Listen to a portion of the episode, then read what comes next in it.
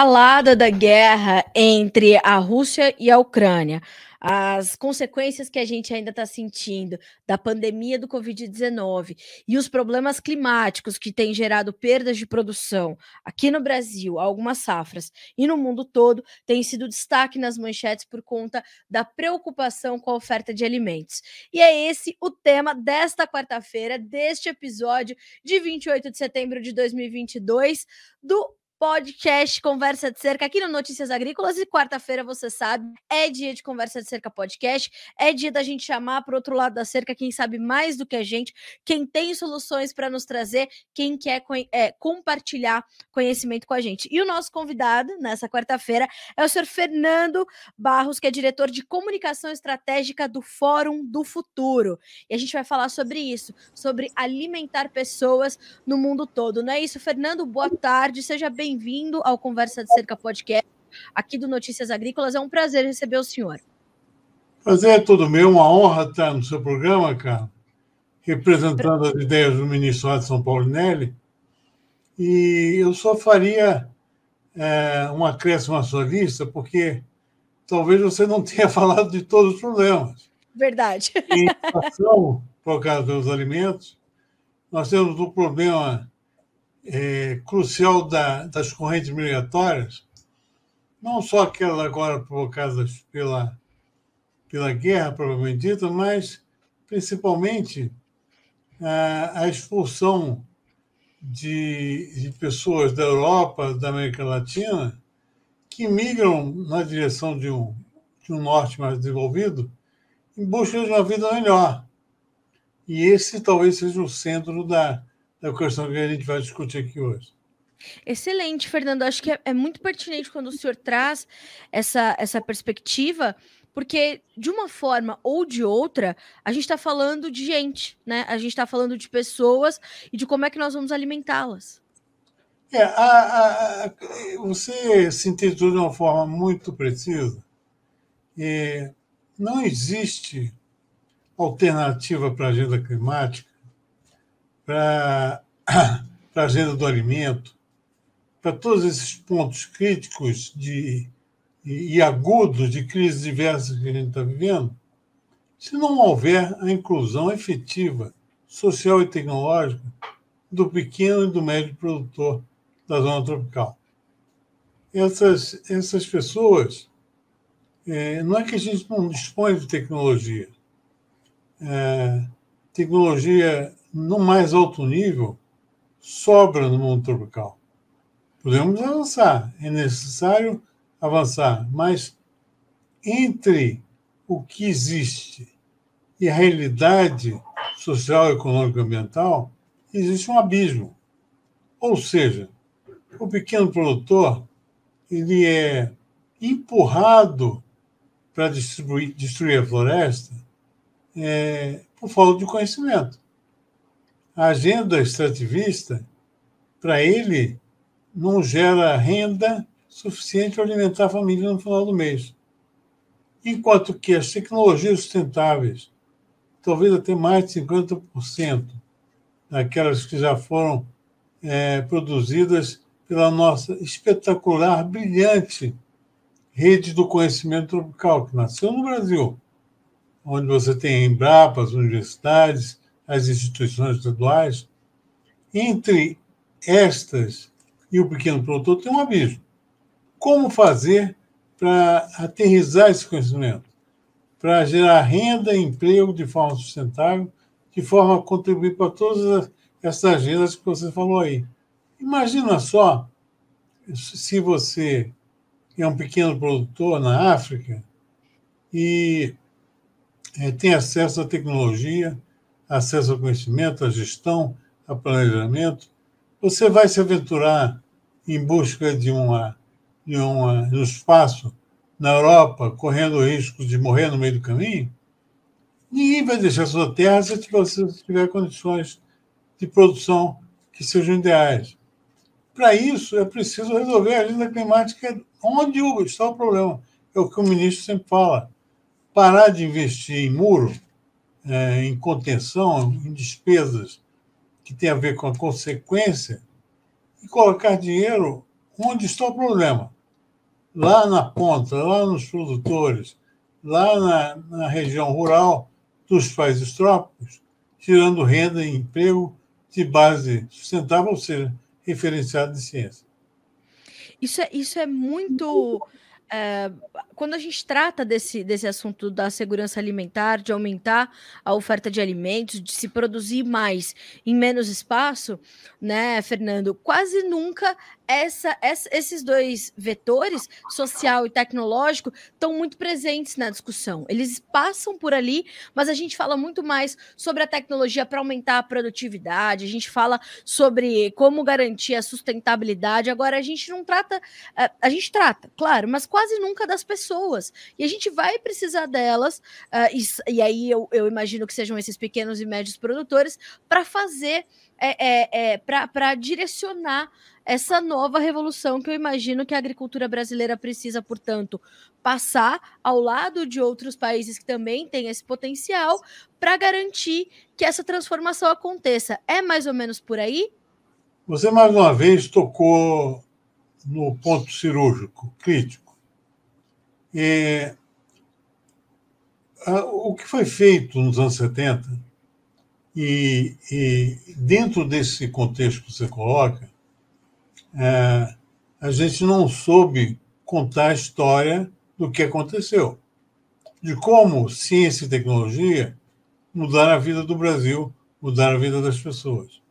Esse ponto é central, e aí nós estamos falando da minha, minha expertise, da minha área de, de pesquisa, que é o diálogo agro-ciência-sociedade, do ponto de vista do risco da imagem que a gente projeta, de lado, do potencial que a gente tem de é, colocar numa mesma agenda o jovem urbano de Paris, Londres, Nova York, São Paulo, é, é, junto com os pequenos produtores e médios, por fora da bolha agrícola. A bolha agrícola interessa a agricultores. Produtividade, aplicação prática desses conhecimentos, etc. Agora, por trás disso que você falou aí, existe uma, o que a gente chama de um encontro de agendas entre um e outro. Se você perceber que na primeira leva, nos anos 70, nós conseguimos produzir 834 mil é, produtores tecnificados, que não precisam dessa conversa aqui. São são a ponta do sistema agrícola, produtivo agrícola do Brasil, que hoje boa parte deles já trabalha com sustentabilidade, já enxerga as pressões de mercado é, relativas à agenda ISG, é, mas essa, essa, essa, primeira, é o que a gente chama de segundo salto, considerando que o primeiro grande salto da oferta foi Norma Bolo, no final dos anos 50, que multiplicou a produtividade do milho e do trigo por cinco, o segundo salto foi liderado pelo Paulo Nery, que criou a agricultura tropical. Não existia. O Brasil é, é, importava 30% dos alimentos que precisava em Exato. 74. Isso precisa ser absorvido, medido, sentido pela população. A gente, em 74, não comia frango. Frango era comida de rico. Ele levou 10 meses para virar um produto de mercado. Para você ter uma ideia, é, é, em março de 74, quando o Alisson assume o ministério, o, nós consumimos no Brasil 3,5 quilos de frango per capita, o mesmo que a Nigéria hoje. Conseguimos chegar a 45 quilos per capita. Como? Ciência, tecnologia e inovação melhoramento genético na veia. Foi isso que aumentou a produção uh, e promoveu o que talvez seja um dos mais ricos exemplos de democratização alimentar da história. Mas aí a gente cai no problema de comunicação que você citou. O mundo inteiro, a ciência ainda não reservou um espaço para medir os avanços civilizatórios. É preciso isso não se faz sem incorporação do lado social da ciência, sem economia, sem a geografia, sem a história, sem a psicologia, sem, sem a sociologia, que podem e devem medir as contribuições é, que o setor emprestou para a sociedade. Uma coisa é dizer, ah, está no PIB, gerou X bilhões de dólares. Essa conversa ela é importante, mas é compreendida por poucos. Quantas Exatamente. pessoas na ponta sabem é, o que ah, está ah, no PIB com o peso que a agricultura tem, uhum. significa em termos de qualidade de vida, saúde, educação? São poucas pessoas que conseguem fazer uma associação entre uma coisa e outra. O que faria? Você medir essas coisas com parâmetros percebidos, compreensíveis, digeridos pela sociedade urbana. Sim. A ideia não é agricultura contra o urbano. A ideia é que a agricultura faça parte do projeto brasileiro de sociedade. E para isso a gente precisa de uma comunicação de um outro espectro, de mudar tudo, paradigma novo.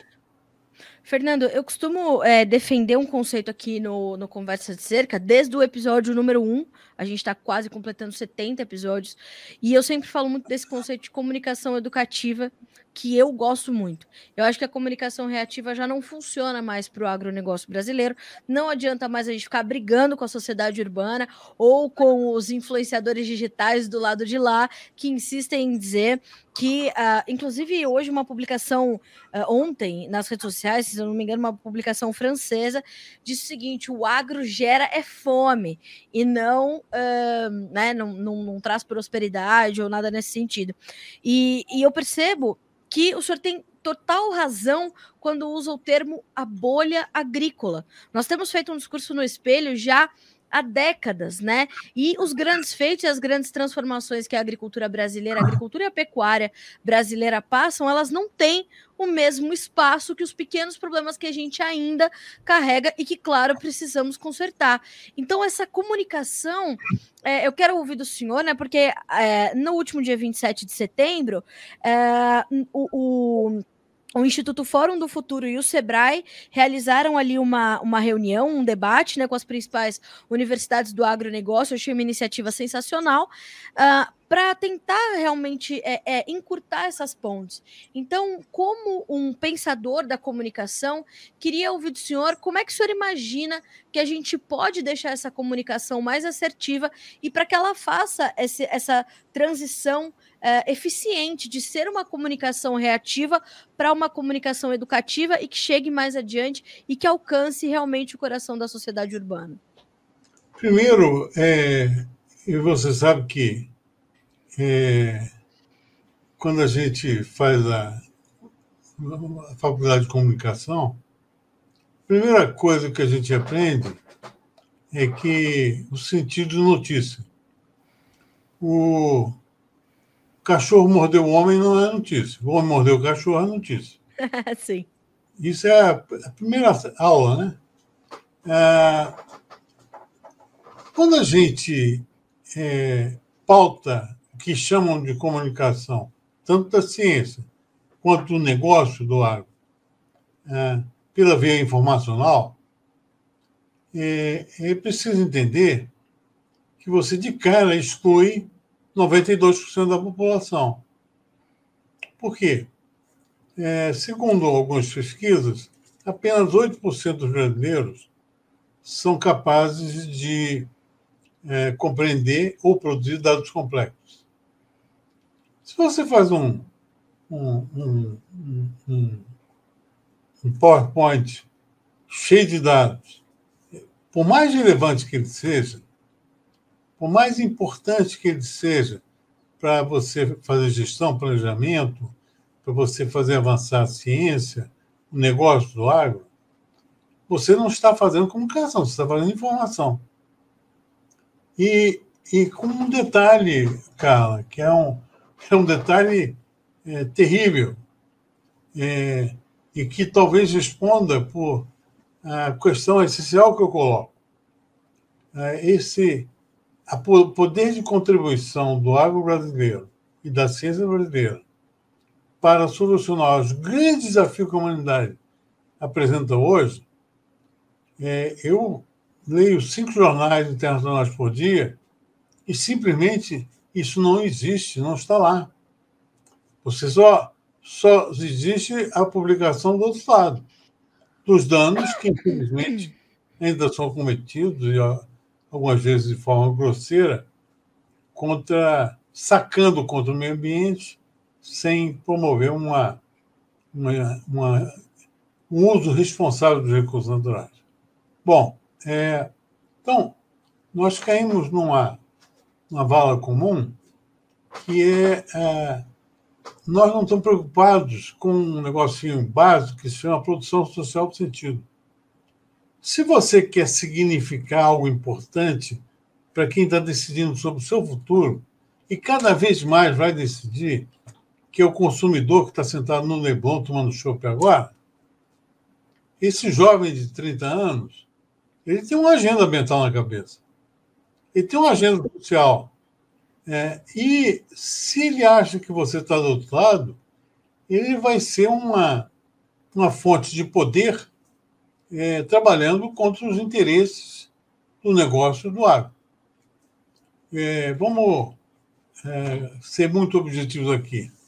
A Greta tem 14 milhões de seguidores no Twitter. Não temos ninguém do agro brasileiro, nem com um milhão. É, ora, é, tudo isso é decidido é, numa plataforma extremamente superficial que é, não busca compreender as razões, os motivos que levam um, um processo ou outro.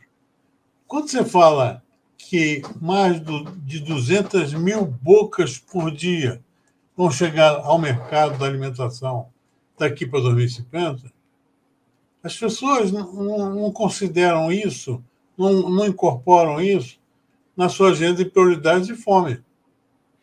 Até o nome é, do, do setor não ajuda. Quem trouxe esse nome, agro, agrobusiness, foi o Secundino, que é o fundador da Grosseries, em 1957. Ele trouxe os Estados Unidos. Mas é, ele esqueceu de trazer a mala cultural. Porque quando você fala que é businessman nos Estados Unidos, existe um respeito ancorado em toda a sociedade de que você é a fonte geradora de emprego, renda, de bem-estar. É, você é a base de tudo. Aqui, culturalmente, a gente não percebe assim. É quando você fala agronegócio, parece que é um negócio de alguém. É, é em detrimento do interesse da sociedade. Gente, é cada vez menos. O Brasil fez um trabalho é, é, simplesmente maravilhoso de inclusão social e de tecnologias ambientais que até hoje não são mal contadas. Por quê? elas não são percebidas, que a gente insiste em dar tratamento informacional. O plantio direto é uma revolução da história alimentar no mundo. Mas se você for explicar isso com parâmetros da agricultura, ninguém vai te ouvir, ninguém quer saber de agricultura no Leblon. Eles não vivem essa realidade. É, é eu, eu próprio, muitas vezes, não entendo o que meus parceiros falam, porque são coisas muito técnicas, muito específicas. Precisa de uma, uma bagagem enorme de agricultura para entender o que aquilo significa. E aí vem a palavrinha-chave. No lugar de informar, a gente precisa significar. O agro e a ciência brasileira são muito mais valiosos para os brasileiros e para o mundo pelo que eles significam para a sociedade, em termos ambientais, sociais e econômicos. Agora, o jeito de colocar todo mundo na mesma página exige a humildade de não querer impor uma realidade. Comunicar é negociar, é dividir espaços para que a gente tenha um locus na sociedade fluida da rede. E o senhor tem essa percepção de que a gente tem espaço para essa divisão? Uh, dos dois lados, eu digo. O uh, ministro Roberto Rodrigues, professor doutor Roberto Rodrigues, que é grande parceiro do ministro uh, Alisson Paulinelli, que é a nossa principal referência, né? Ambos são referências importantíssimas para nós e para o nosso crescimento, para o nosso desenvolvimento. Eles falam muito sobre isso, e o professor Roberto Rodrigues fala e frisa muito que campo e cidade são dois membros de um mesmo corpo né, Fernando? Ele, ele frisa muito isso, ele traz a necessidade desse entendimento por ambos os lados. Ele nos convida a sair desse, desse cercado que a gente tem, né? E, e ter essa humildade realmente. É, de promover essa divisão de conhecimento, de dar espaço para falar, mas também para ouvir o que a população urbana quer saber de quem está no campo. O senhor vê espaço para isso acontecer? É, o Roberto é nosso conselheiro e membro atuante do fórum, e a gente conversa muito. É, ele nos ajuda demais nesse processo. E concordamos no básico. É, é, se você for abrir um curso de aprender a ouvir, talvez você não encontre muitos alunos. Agora, curso para aprender a falar, a impor a sua visão, a, a, dizer o que você quer da vida, das coisas, você não precisa nem, nem abrir, já está todo mundo estado. Então, se você. Qual é o desafio que está colocado hoje? É, até os anos 80, e aí eu tive a honra de ter sido o primeiro jornalista a escrever sobre o meio ambiente no Brasil é, junto com o Marques, que era do Jornal da Tarde, e eu era do Estadão. Que ótimo. É, isso há muito tempo atrás, 74. É, e é, de lá para cá, a gente pôde acompanhar uma evolução enorme é, do peso que a questão social e ambiental foram ganhando no corpo social. Se você que é jovem nem imagina como é que era. É, é, realmente era, era grotesco. Agora, o que, que foi mudando? É, você tem uma realidade que é o seguinte: é, nunca, em nenhum momento da história, a ponta, o consumidor, teve tanto peso, tanta importância na definição de mercados o diretor-geral do, do Fórum do Futuro, Márcio Miranda, foi presidente do CGE, fez um trabalho muito rico lá na área de, de prospecção do, do que vai ser o ambiente, o mercado de alimentos, chamado Projeto de Alimentos. São 120 autores, é, mais de 20 instituições. Ele estava citando ontem dois aspectos de mercado.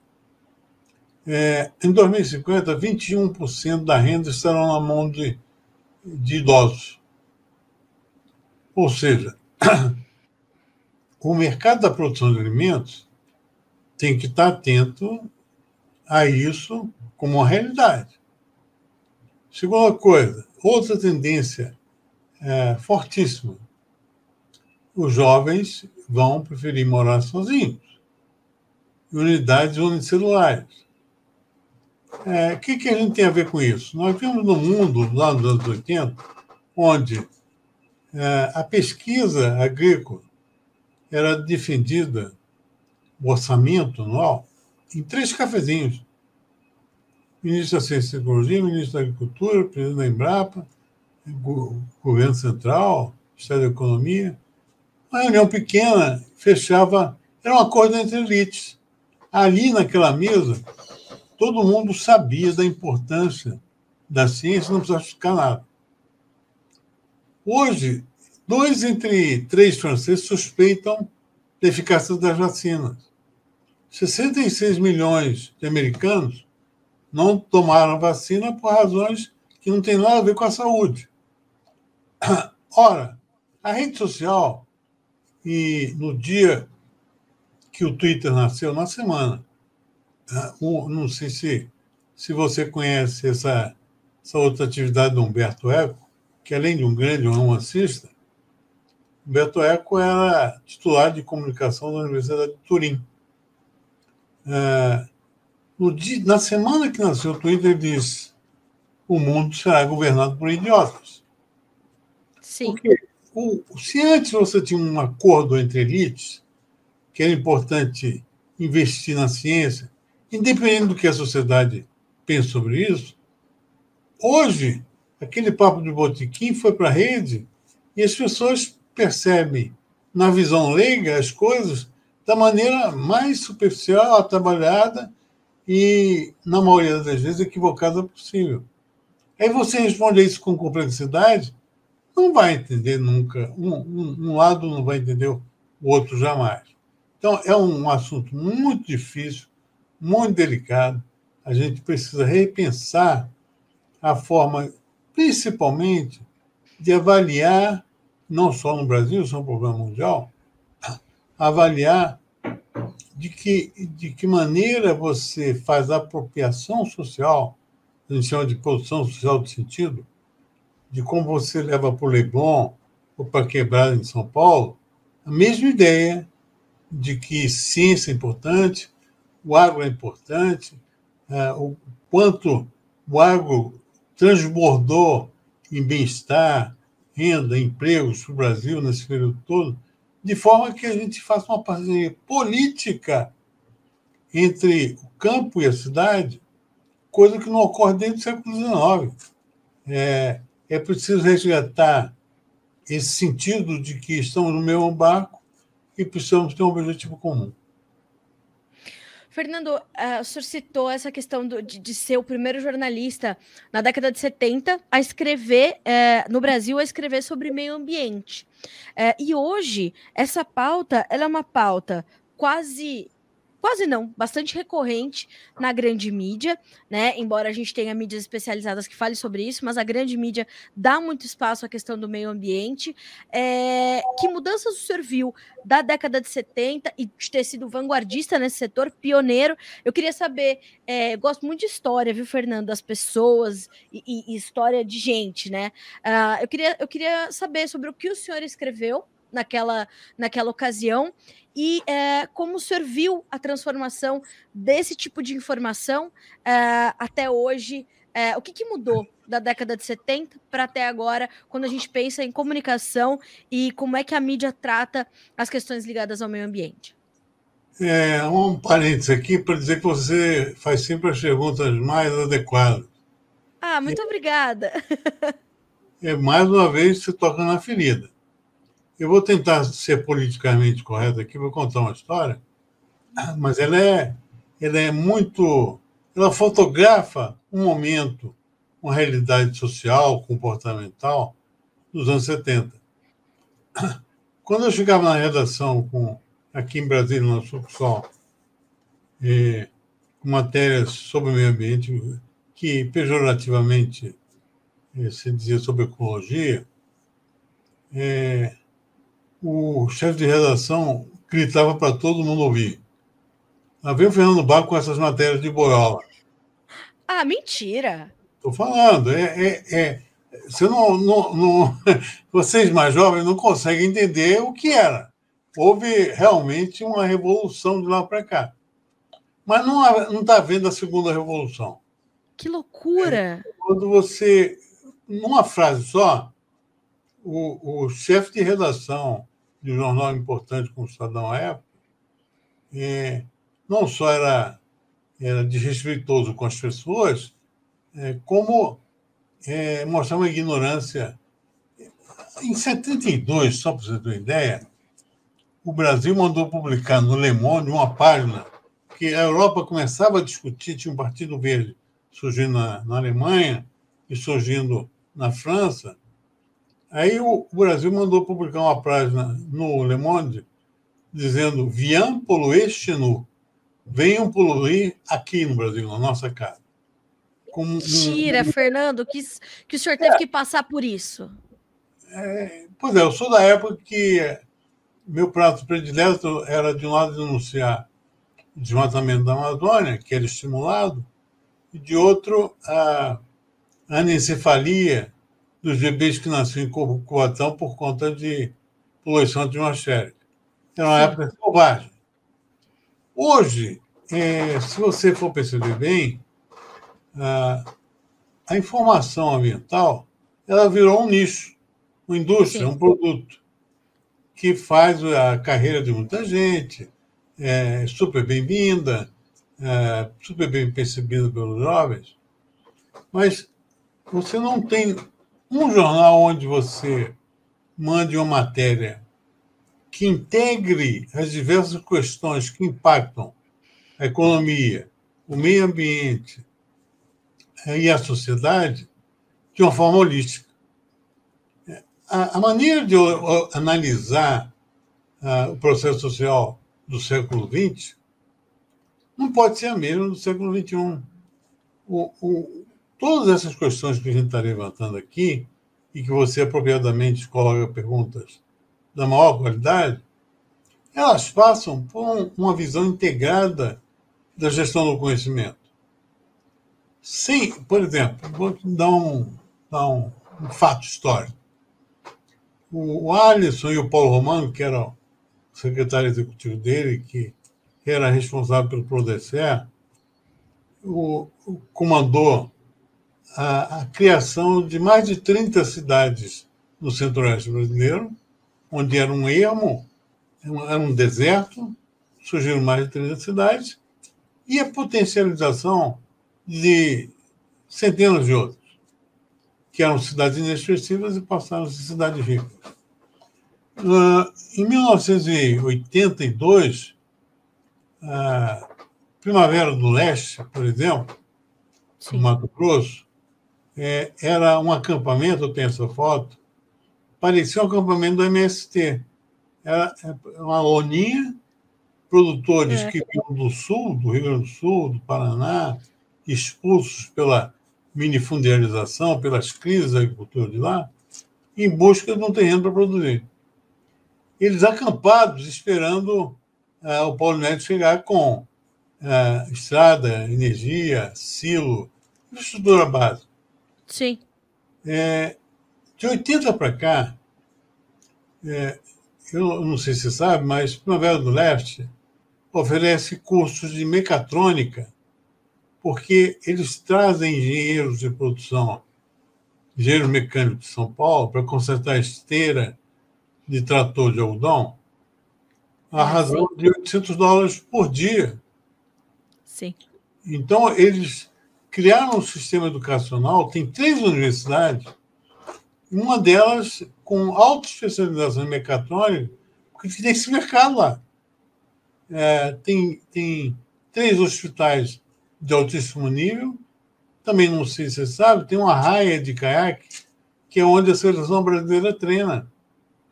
Ah, gente, isso aí não existia até os anos 80.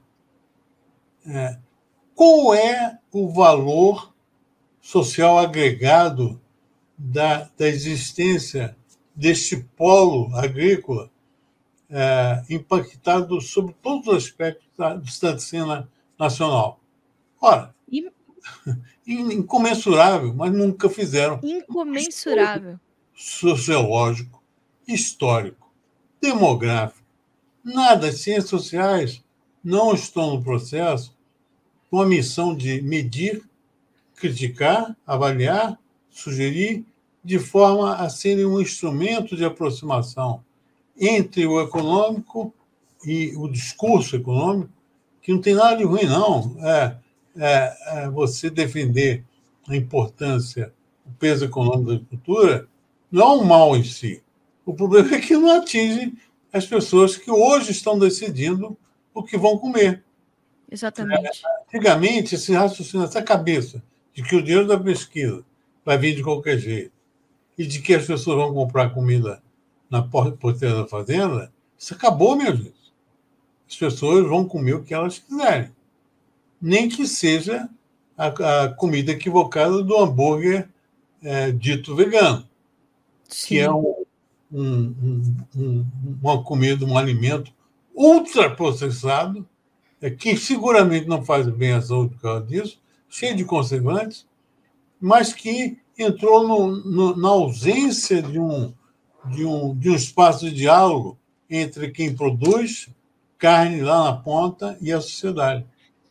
Só finalizando esse raciocínio, o Abílio Pacheco, que é de quem eu sou fã, da Embrapa, acaba de receber um prêmio internacional da Cortel de Amigo do Clima, um dos nove fazendeiros globais que receberam esse prêmio. Lá recebi na Espanha.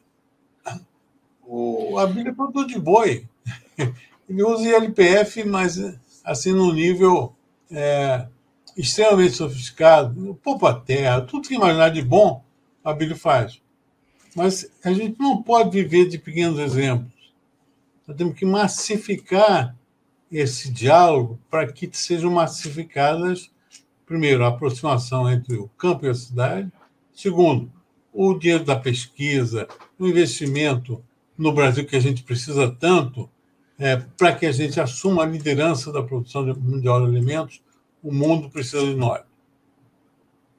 Fernanda, é tão, é tão bom, né? A gente que é, é um pouco mais jovem, é, ouvir as pessoas que são jovens há mais tempo, como o senhor, é, contar como as coisas se deram. Uh, e como é importante isso, né? A gente tem uma equipe aqui no Notícias Agrícolas de jovens jornalistas, mas o fundador desse site, desse site é o senhor João Batista Olive, que tem mais de 70 anos e de jornalismo ele tem só a história da minha vida. Ele começou com 13 anos sendo linotipista. O chefe de redação desse site é Alexander Horta, jornalista, profundo conhecedor do agronegócio. O Notícias Agrícolas tem 25 anos, há 25 anos sob a liderança do Alex. Então, ele está aqui durante todo o tempo de, de existência desse site. O Alex está aqui. Então, a gente tem é, o privilégio de ter referências muito é, é, fortes para formar uma equipe que hoje é uma equipe muito jovem, desde os editores de vídeo até uh, os editores do portal, que é o que chega até o nosso consumidor final. E o que eu percebo é que a gente, graças a Deus, Fernando, está formando jovens completamente diferenciados e que estão saindo das suas bolhas, dessa vez urbanas. Por quê? Porque outro dia eu contei essa história, não faz uma semana que eu contei essa história que uh, o Mato Grosso, como eles conhecem hoje, é um grande presente para o Brasil, mas que houve é, um time enorme de desbravadores que firmaram ali as suas estacas para começar Sorriso, Primavera do Leste e outras tantas cidades no Mato Grosso que eram só mato, efetivamente, Mato Grosso, Mato Grosso do Sul. Uh, e aí eles diziam: ah, mas como assim?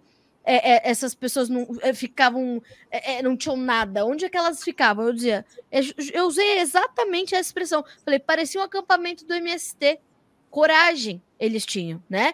E é, acreditar naquilo. A gente fez um documentário aqui no, no Notícias Agrícolas chamado A Verdade contra a Fome, e o principal mentor desse documentário é o professor Alisson Paulinelli, é, e ele diz exatamente isso.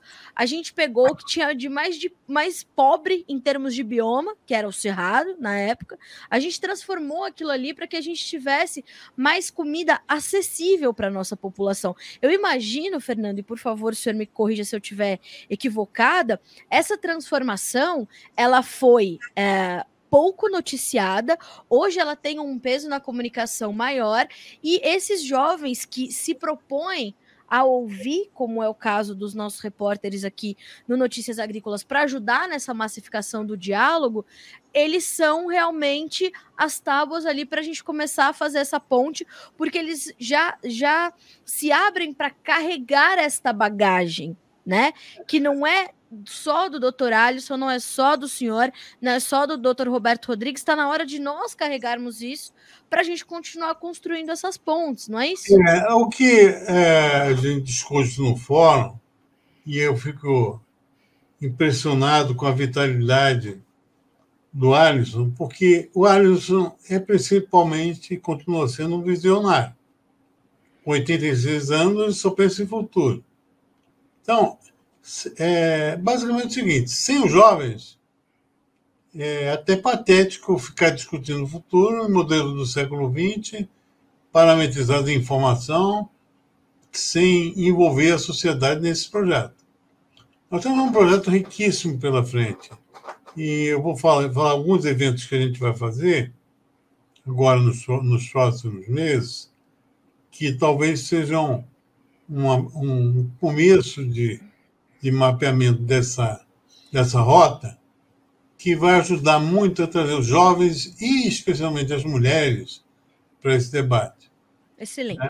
Primeiro, é no dia 6 agora de outubro, a gente vai fazer com o SEBRAE um seminário para reposicionar o projeto Biomas e seu significado. O presidente da Embrapa, Roberto Rodrigues, Alisson, presidente do CNPq, que é nosso, nosso conselheiro fundador, Evaldo Vilela, uma turma de altíssimo nível. Altíssimo junto, nível. Junto com o SEBRAE. E é o nosso dia a dia. É, você precisa ver as nossas reuniões são um verdadeiro privilégio assisti-las, tamanha qualidade da contribuição, da reflexão. O segundo é. momento vai ser no dia 26 de outubro.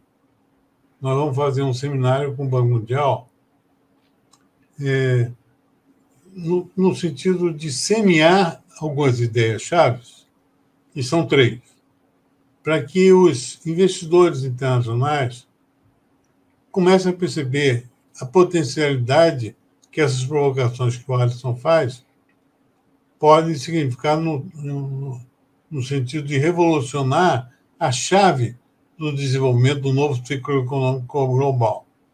Paulo Haddad, que é nosso conselheiro, família da Fazenda, chama isso de uh, uh, New Green Deal.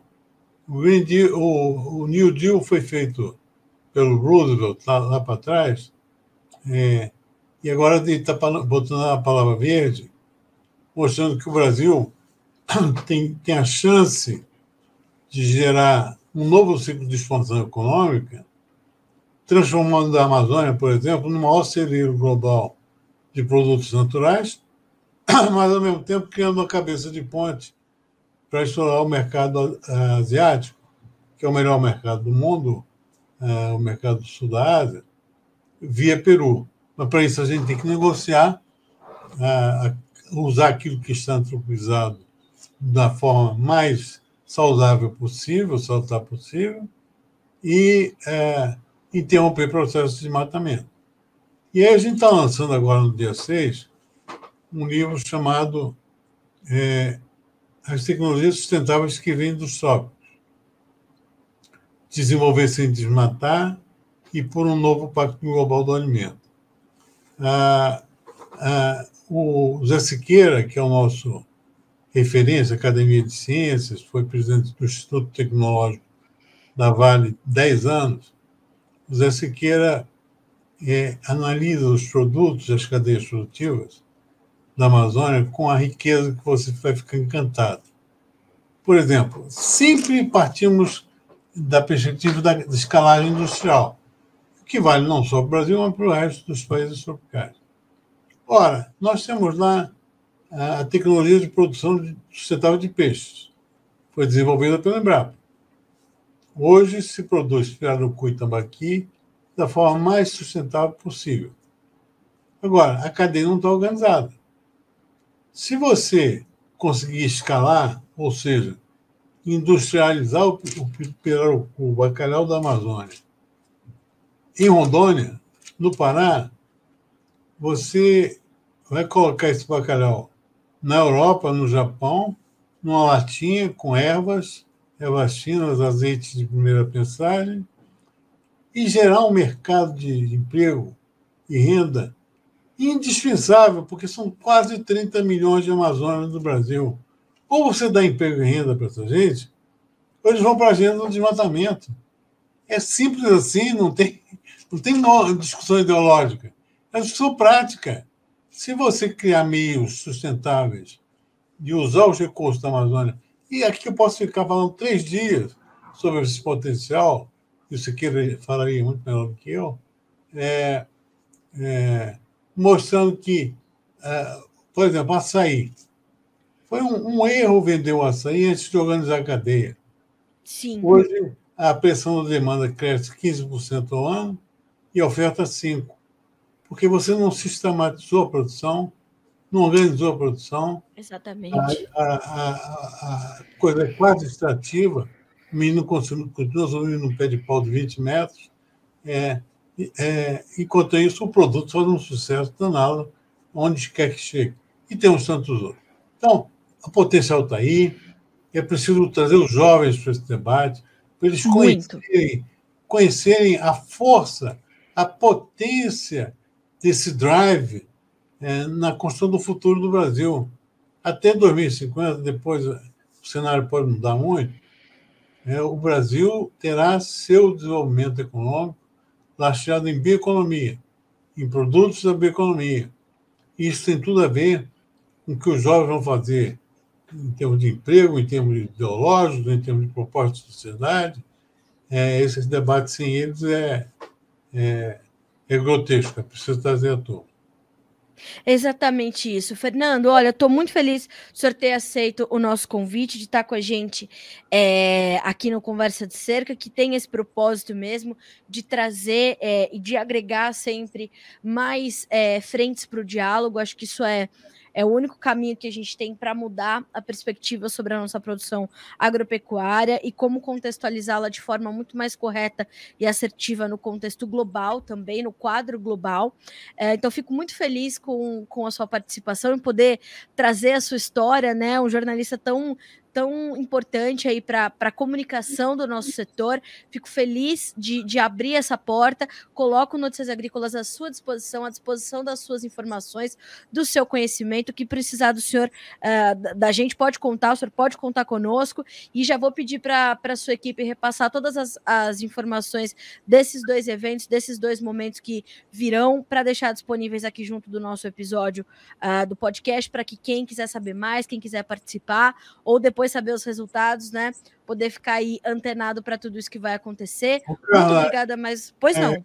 A essência é o seguinte: é, eu, o mais importante que eu vi aqui é aprender que você tem uma equipe jovem, é, com um, um foco multidisciplinar, preocupada em, em fazer uma reflexão é, efetiva sobre o nosso setor, porque a gente precisa dar um passo para frente. E estou muito feliz e tuas horas. Muito obrigada, Fernando. Olha, uma honra e um prazer conversar com o senhor. Volte sempre. Notícias Agrícolas, como eu falei, está de portas abertas. Muito obrigada mais uma vez. Grande abraço, cara. Tudo um de bom. Um abraço. Obrigada, igualmente para o senhor. Senhoras e senhores, a história, né? A história da comunicação, a história do jornalismo, o, o, Conversa de Cerca, eu sempre falo isso, é feito de história de gente, né? Pessoas que promoveram transformações e revoluções para o nosso setor que a gente nem, nem imagina. Por quê? Porque, como, parafraseando Fernando Barros, precisamos e devemos massificar o diálogo entre campo e cidade. Aqui no Notícias Agrícolas, a gente tem inúmeras é, iniciativas para ajudar nessa promoção, para ajudar na transformação da, da comunicação e, de fato, para promover uma comunicação muito mais educativa do que reativa. As comunicações reativas elas já não dão mais certo, elas já não surtem mais efeito. Então, é só promovendo o conhecimento que a gente vai adiante. Isso é muito sério, é, mas também é um caminho que tem que ser bastante suave. É, a partir do momento que a gente optar por um caminho agressivo, não vai dar. E isso isso já foi mais do que provado. E para isso, a gente percebe grandes referências, né? Durante toda a nossa conversa, o, o Fernando trouxe referências importantíssimas e que são referências justamente dessa dessa da personaliz, da personificação, eu diria, dessa transformação gentil, dessa transformação com gentileza, com é, nem sempre com sutileza pela necessidade do, do impacto da transformação, como foi a transformação colocada e liderada pelo Dr. Alisson Paulinelli, uh, mas com muita gentileza, né? Com aquele perfil que tem o Dr. Alisson de ser completamente acolhedor, de ensinar, de compartilhar o conhecimento. E só foi quando ele começou justamente a compartilhar o conhecimento que as coisas começaram a mudar e realmente se transformar no Brasil. Ou o Dr. Roberto Rodrigues, que é um poço de generosidade né? É um, é um, eh, são esses grandes caras que, para quem acompanha meu trabalho aqui no Notícias, eu sempre exalto o nome dessas mentes brilhantes que tem o agronegócio brasileiro, sem contar muitos pesquisadores da Embrapa. Hoje a gente tem grandes líderes. Outro dia a gente trouxe aqui Uh, pelo Alexander Horta, uh, a, do, a, dona Odete Liberal, pesquisadora da Embrapa Soja, responsável pelo início dos processos de certificação de sementes nesse país. Então, a gente tem grandes referências para criar uma nova geração de líderes que é completamente importante. São grandes referências, não são os ídolos de barro que a gente cria nas gerações uh, atuais. A gente tem consistência nessas pessoas, né? E essa consistência precisa ter mais espaço. A gente precisa ouvir e é aquilo que eu sempre falo, a gente precisa saber de onde a gente veio para entender e para saber para onde a gente vai. E é isso que o Conversa de Cerca vai fazer sempre. Vai te trazer alternativas, senhoras e senhores. Ó, vou te lembrar, hein? O Notícias Agrícolas com o seu podcast, o Conversa de Cerca e os outros que nós temos aqui, que são o Café em Prosa, que trata só do mercado de café e todas as histórias que também compõem a cafeicultura brasileira e mundial, e o do Grão a Barra, que é um podcast focado em cacau e chocolate. Eles estão, e nós também no Conversa de Cerca, estamos disponíveis em todas as plataformas de áudio, certo, senhoras e senhores? Estamos ali, é, claro, é, com todos os nossos episódios também no nosso canal no YouTube, na playlist do Conversa de Cerca. Então pode checar por lá também se você está chegando agora e quer recuperar esse conteúdo. Ali tem todos os nossos episódios e também no Notícias Agrícolas, lá no nosso menu, tem uma aba podcasts e você pode clicar lá no Conversa de Cerca e também ter todas as informações que já foram. Falei, né? A gente está rumo ao episódio número 70 uh, eh, e vamos chegar lá e só contando. É, como eu falo, na né, história de gente, quem faz a história são pessoas, né? E é para isso que a gente trabalha.